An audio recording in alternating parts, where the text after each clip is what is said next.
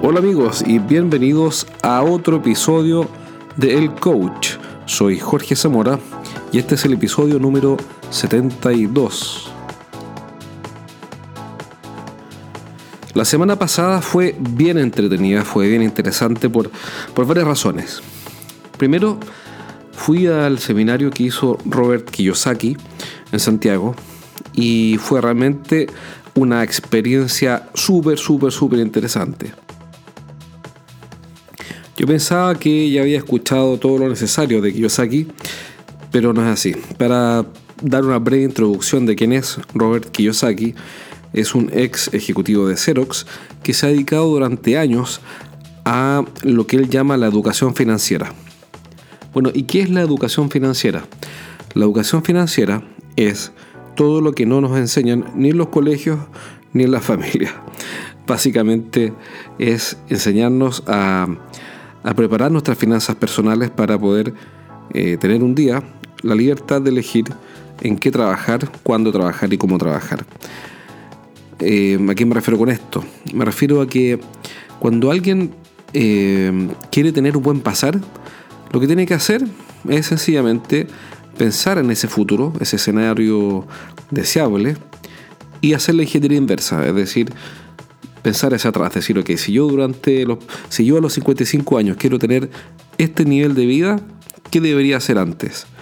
Y para eso tiene que hacer la ingeniería inversa en términos de eh, tener las finanzas ordenadas de tal manera que eso sea posible. Robert Kiyosaki lo que hace es ayudarnos a pensar de forma ordenada para que ese futuro eh, financiero que queremos tener llegue. Porque hay métodos, hay metodología, hay cosas que sirven. Y hoy día vamos a repasar algunos apuntes que tomé en este seminario, al cual me invitó un amigo. Y, les voy a comentar qué fue lo que más me gustó y los principales conceptos, si, si es que no pudiste ir. Así que espero que sea de tu interés.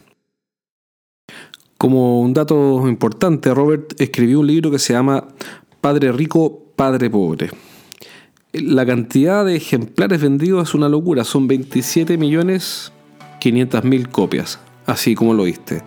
27 millones 500 mil copias vendidas de un libro que habla de educación financiera. 27 millones 500 mil copias, ¿de qué estamos hablando? Es una locura. Eh, y sigue siendo un clásico, lo veo todavía en las librerías, lo compró mi señora, también está en video, en YouTube, está todo. Y esto trascendió generaciones, trascendió países y tenemos una obra clásica de las finanzas personales que es súper importante que, que la tengamos en vista. ¿Y por qué tan importante? Porque nosotros tenemos instaladas en nuestra mente un montón de ideas que son propiamente nuestra mentalidad, el conjunto de ideas que aceptamos como ciertas, que muchas veces nos ayudan a tener éxito, pero en otras, en otras ocasiones no nos ayudan. Entonces tenemos una mezcla de buenas ideas y malas ideas. ¿Cuál es la gracia de contrastar esa mentalidad con alguien como, eh, Kiyosaki es que podemos ver dónde estamos fallando y empezar a apretar esas tuercas que están media sueltas. No quiero decir que tenga una tuerca suelta, aunque puede ser. Todo el mundo tiene una tuerca algo suelta, pero me refiero a que hay ciertas cosas que hay que ajustar, como por ejemplo esas ideas preconcebidas que uno trae que son que dice, oye, la plata no es importante, la plata no es para mí, eh, ¿qué importa la plata? Lo que importa es ser feliz, lo que es todo cierto que ser feliz es importante, pero también es cierto que la plata es súper importante. Entonces, eh, algunas ideas de las que habla Robert y eh, Kiyosaki en su charla y también en sus libros, pero principalmente las charlas que son las notas que tomé, son las siguientes. Primero, don't be cheap. Así con esas palabras él dice, no seas barato. Aquí se refiere con no seas barato, él lo explicó y tiene mucho sentido. Se refiere a lo siguiente, se refiere a que cuando nosotros cobramos barato nuestros servicios o nuestros productos o lo que hacemos por otras, otras empresas, lo que estamos diciendo es que no vale mucho la pena lo que estamos haciendo. Si valiera la pena, cobraríamos más, caro. Y, aquí hay un problema que una vez, hace unos podcasts atrás, lo conversé con Jimmy Calderón, y es que cuando uno cobra muy barato y tiene precios muy bajos, se genera un círculo vicioso, no virtuoso. ¿Por qué? Porque como te pagan poco, o sea, como tú cobras poco, te pagan poco. Y cuando te pagan poco, eh, no haces las cosas con la motivación, con el esfuerzo, con el esmero, con la pasión que es necesario porque sabes que lo que estás haciendo vale mucho más de lo que estás cobrando. Y además cuando cobras poco, te pagan poco y por ende te posesionas como alguien de segunda clase, esa es la verdad, y te tratan diferente.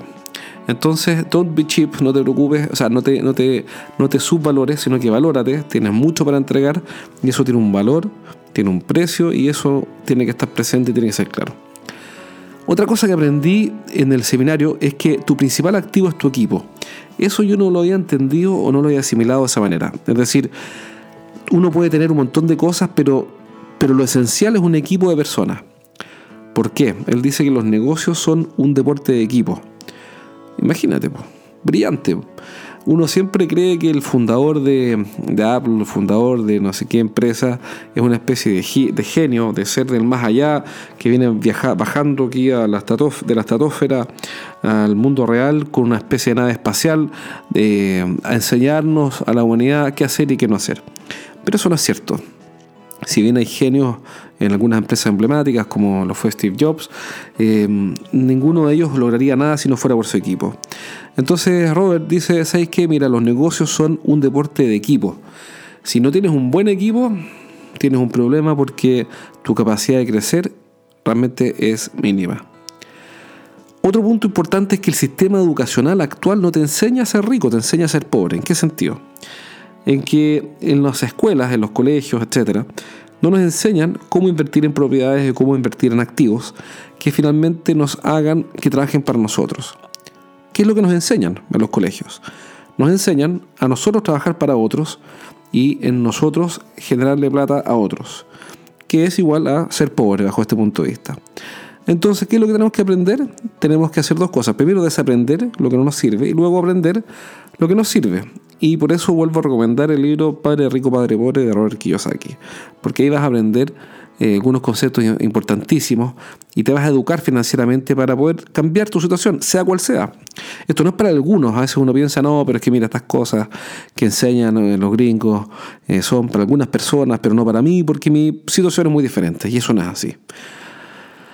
Así que, bueno, te lo digo también porque lo vi en carne propia, hace como, a ver, unos tres o cuatro años atrás, un poco más, hace como cuatro, hace como cuatro años atrás fui a tres días de seminario, una cuestión que se llama Millionaire Mind Intensive, eh, de mentalidad millonaria intensivo. Son tres días encerrados en un hotel en Carolina del Norte, en North Carolina, y lo que hicimos fue hacer un trabajo que te estremece, que te remece desde las raíces, porque te hace cuestionarte cómo te relacionas con el éxito y cómo te relacionas con la plata. Y efectivamente esto es para todas las personas. No, no digo que vayas al Millionaire Mind Intensive, solo digo que el, el, el, replantearte, el repensar eh, cómo lo estoy haciendo financieramente, si estoy siendo ordenado, si estoy siendo planificado, si que tengo metas, cuáles son esas metas, etcétera, es para todas las personas, no solamente para algunas. ¿eh? Es un error pensar que esto es para algunas personas. Así que, eh, como anécdota, después de estar tres días ahí eh, estremecido hasta los huesos con estas preguntas y con toda la terapia, y éramos como unas 300 personas que no nos conocíamos y teníamos que contar cuestiones, eh, algunas personales y otras de vida, bueno, Em, mi visión del emprendimiento, del éxito, de la prosperidad cambió rotundamente y eso me ha traído súper buenos dividendos porque em, el pensar distinto me ayudó a actuar distinto y ese actuar distinto me puso más plata en el bolsillo y eso facilita siempre las cosas. Ahora, otro punto de Robert, súper interesante, es que dice que la gente pobre se concentra en los ingresos, pero los ricos se concentran en los activos. Fíjate la diferencia, cuando alguien gana 10 palos o 20 palos, digamos en dólares, no sé, 30 o 40 mil dólares, se concentra en generar los 40 mil dólares y gastárselos. En cambio, ¿qué es lo que hace un hombre rico? Dice, ok, si genero 40 mil dólares, los invierto en activos. Y un activo, ¿qué es un activo? Contablemente tiene su definición, pero esto no es un problema contable, es un problema conceptual de estrategia financiera. Un, activo es algo que te pone plata en el bolsillo. Por ejemplo, voy a inventar que em, me llegan 40 mil dólares, me compro, me compro un, bus, una van y lo pongo a trabajar en Cabify con un chofer. Y todos los meses me llegan 1.500 dólares de ingreso. Después de haberle pagado todas las cosas al chofer y benzina, etc. Bueno, eso es un activo. ¿Por qué? Porque lo que está haciendo es ponerme plata en el bolsillo. Em, en cambio, si me compro una casa en la playa, que no, aquí no estamos diciendo que no haya que tener casa en la playa, solamente estamos definiendo que es un activo, que es un pasivo. La casa en la playa, salvo que la riende, y yo la uso los fines de semana, no, no me pone plata en el bolsillo, sino que al contrario, me saca plata del bolsillo y la mete en la casa. Entonces es un pasivo.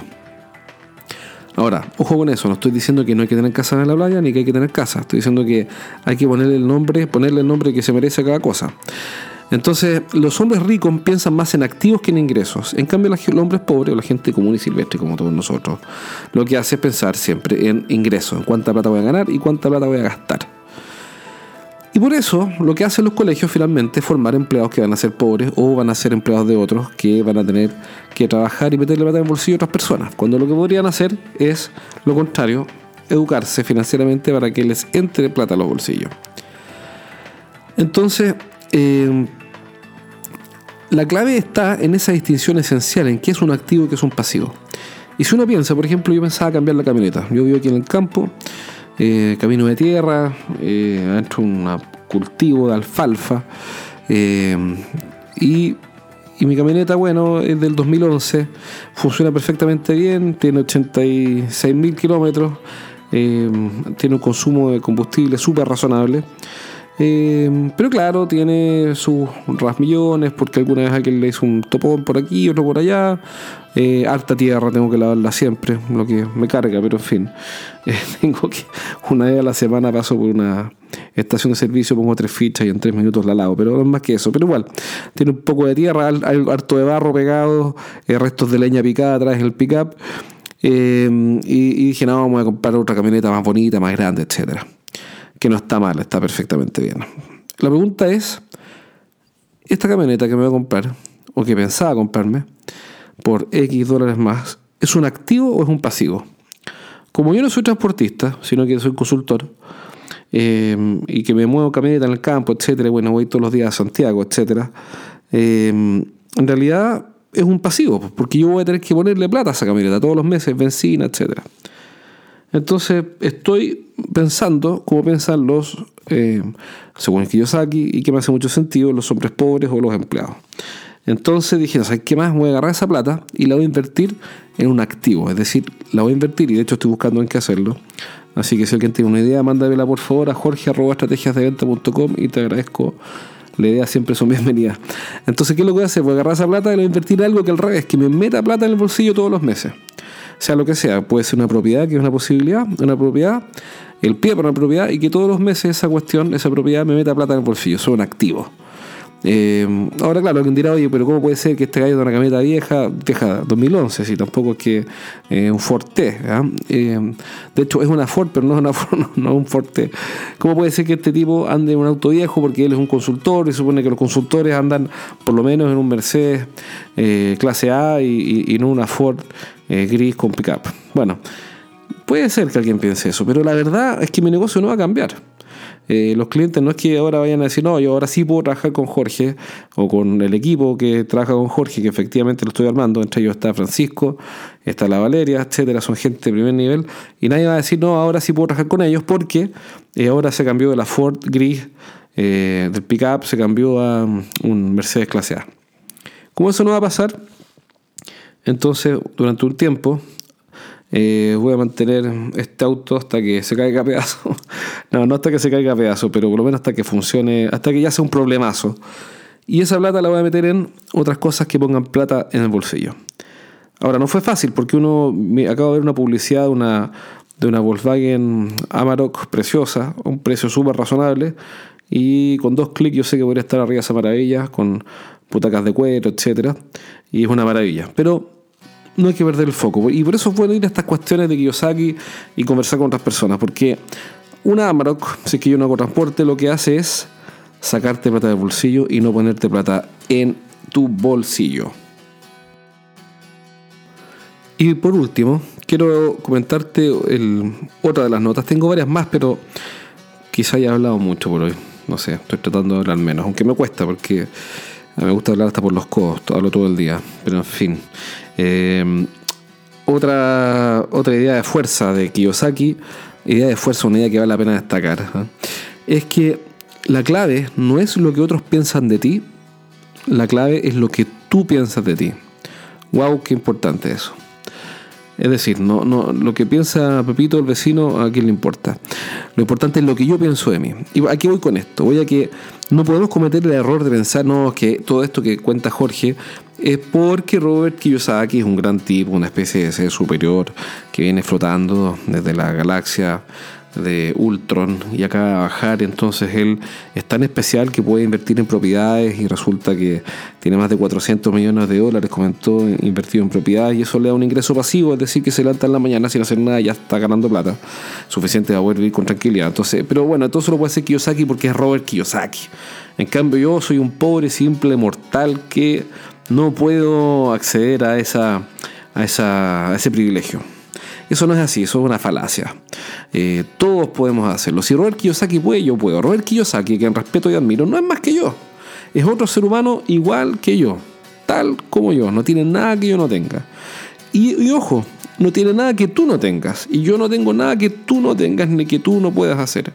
Es decir, Robert Kiyosaki es una persona, es un, común un, un ciudadano común y silvestre que tuvo la habilidad de dedicarse a un tema que es fundamental que es la educación financiera. Pero es un tipo como cualquier otro. Entonces, si él puede hacerlo, tú lo puedes hacer. Los gringos dicen, if he can do it, you can do it. Si él puede hacerlo, tú lo puedes hacer. Entonces, ¿qué es lo que realmente importa? Lo que realmente importa no es lo que otros piensen de ti. Lo que realmente importa es lo que tú pienses de ti. Y, ¿Y a qué me refiero con esto? Me refiero a la autoimagen, a las ideas que tenemos metidas en la cabeza. ¿Por qué? Porque desde que somos chicos, nosotros aceptamos como verdaderas las ideas o los conceptos que nuestras fuentes de autoridad, es decir, los papás, los profesores, hermanos grandes, etcétera, nos ponen en la cabeza. Por ejemplo, no sé, pues algún niño le da mal en matemáticas, entonces los papás le dicen, tú eres tonto, eres malo para las matemáticas.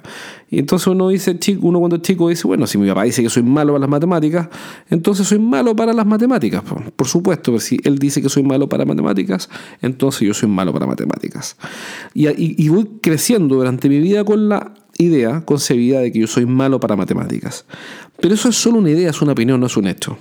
Hay un montón de personas brillantes que fueron etiquetadas de una manera u otra y que después con los años demostraron ser personas geniales, personas extraordinarias que lograron tener muchísimo éxito. Entonces, em, lo que otros piensen de mí o lo que otros digan de mí me tiene que importar literalmente un cuesco. Yo tengo que preocuparme de lo que yo pienso de mí. Y en este sentido, lo que pueda pensar otro de lo mismo y lo que yo debo pensar, y aquí está el asunto, yo no puedo dejar a mi mente trabajar sola y decir lo que quiera, porque la mente es una especie, Santa Teresa de Ávila creo que decía que la imaginación y la mente eran las locas de la casa. Entonces uno no puede dejar que la mente funcione sola y diga lo que quiera. Cuando yo escucho esas voces interiores que dicen, no, pero es que no va a resultar, no, es que esto no es para mí, no, pero es que yo no puedo invertir en propiedades, no, pero es que yo no me puedo ser rico, no, es que esto no es para mí, esto es para Kiyosaki, no, esto es para Jorge Zamora, que es muy optimista porque tiene un podcast y es consultor, entonces esto todo para él, mentira, uno tiene que decir, ajá, mente, te estoy escuchando y eso que tú dices no es cierto. Lo cierto es que si Jorge puede hacerlo, yo puedo hacerlo. Si Kiyosaki puede hacerlo, yo puedo hacerlo. Y si cualquiera en la Tierra puede hacerlo, yo puedo hacerlo. Así que estemos súper, súper, súper, súper atentos a las ideas que la mente nos sugiere en silencio, nos susurra en silencio, porque esas ideas pueden cambiar definitivamente nuestra forma de pensar y de actuar. Recuerda también que toda la información está disponible en nuestra página web estrategiasdeventa.com y si ingresas hoy día al homepage vas a poder descargar los tres primeros capítulos de mi libro que se llama Los siete pecados de los ejecutivos de venta. Descárgalo gratis, sin costo, regístrate y después te va a llegar qué es lo peor que puede pasar. Te voy a mandar un email o dos o tres con información complementaria. Eso es todo lo que va a pasar. No te va a estar vendiendo cosas todo el tiempo. Quizá, ya de acuerdo, lo reconozco. Quizá en algún minuto te, te invite a comprar el resto del libro. Pero si no quieres comprarlo, no lo compres. Por último, léete los tres primeros capítulos gratis que reconozco y no lo cuentes a nadie, son los mejores. Un abrazo, soy Jorge Zamora y nos vemos en el próximo episodio de El Coach.